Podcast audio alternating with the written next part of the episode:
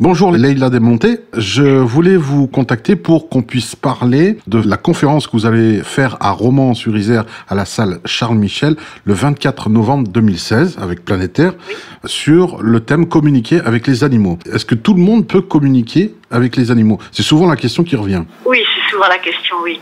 Alors, euh, moi je pense que c'est le langage qui appartient à tous les êtres humains, j'en suis persuadée, que ça fait partie de notre héritage mais c'est pour la plupart des personnes, c'est quand même quelque chose qu'il faut apprendre.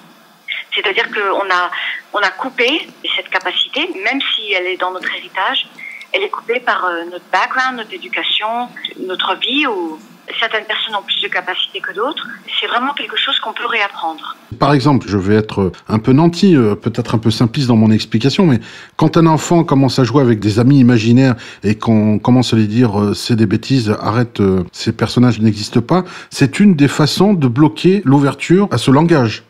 Voilà, tout ce qui enlève la stimulation à l'imagination, ça va bloquer. L'enfant, il a, il a quand même ce langage, il est beaucoup plus proche de ça. On lui coupe par ce type de choses. On peut comprendre du côté des vétérinaires, par exemple, de mieux communiquer, puis euh, directement demander à l'animal où est-ce qu'il a mal, etc., pour l'aider à établir un diagnostic. Mais pour le commun des mortels, pour le tout un chacun, euh, chez soi, est-ce que on peut converser avec son animal comme on converserait avec, avec un ami? Oui, alors c'est un peu compliqué. D'abord, je veux juste faire un point par rapport au diagnostic, donc très important. Quand je transmets la communication animale, c'est surtout pas pour diagnostiquer.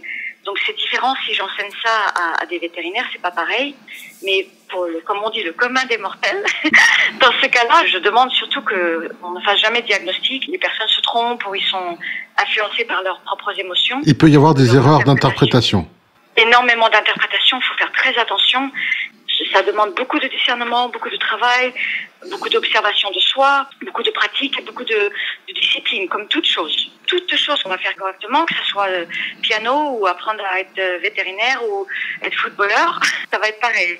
Alors après, l'autre question, quand on dit converser, c'est pas exactement pareil parce qu'on pense converser, c'est par exemple quand on est en train de parler vous et moi là maintenant, et ça c'est dans un langage qui est notre langage que l'on connaît, qui est le langage humain. Ici c'est un autre type de langage et ce langage, il passe par euh, des expressions qui seraient des images, des pensées, des sensations physiques ou émotionnelles, des odeurs. Il y a un échange, clairement un échange entre deux consciences, mais ça passe pas par le même type de langage.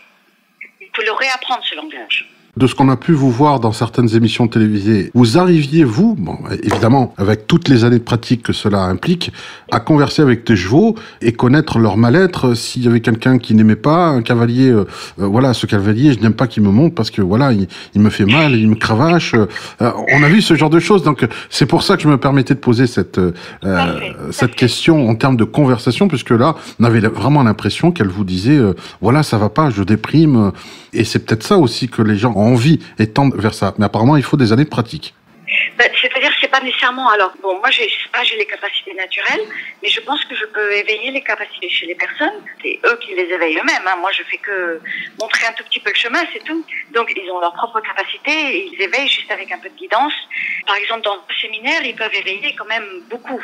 Après, la pratique et toute la partie que j'appelle discipline, elle est pour avoir la justesse et pour avoir la précision qu'il n'y ait pas d'interprétation. Mais dans un premier séminaire, on a des résultats extraordinaires. Des stages avec vous sont prévus par la suite, euh, après cette conférence Est-ce qu'il y a quelque chose? D'habitude, oui. Oui, d'habitude, oui. en général, c'est un séminaire qui dure euh, une journée, deux journées? Non, un, week-end entier très intense. Oui, c'est intense.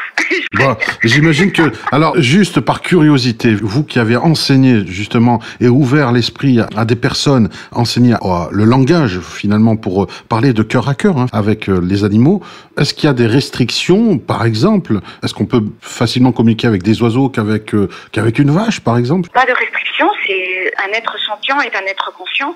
Donc c'est très important que les gens sachent, euh, justement avec les scandales qu'il y a au sujet de la nourriture en ce moment. Bah, une vache, c'est exactement pareil que notre chien. C'est la même chose. Le chat ou que le cheval, on aime. C'est la même chose. C'est une conscience, c'est un être. Je fais un peu de l'anthropomorphisme, mais on aurait pensé que les chiens parlaient français, puis les chats anglais, par exemple. Donc c'est deux langues qu'il faut apprendre. Et les vaches espagnoles aussi, hein, pourquoi pas. Et c'est pas le cas.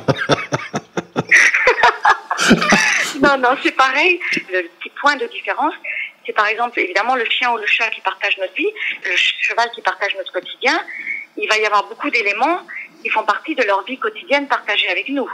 Mais si on a une vache qui partage notre vie quotidienne, il y aura les mêmes éléments. Et donc, on va découvrir tout cela le 24 novembre 2016 à 20h à la salle Charles Michel, euh, une conférence organisée par Planétaire. On peut réserver dès à présent sa place et ça va être une soirée magique. Tout simplement. Et la, et la seule chose, c'est que c'est Laila, pas Leila. Ah, Laila, d'accord, ok.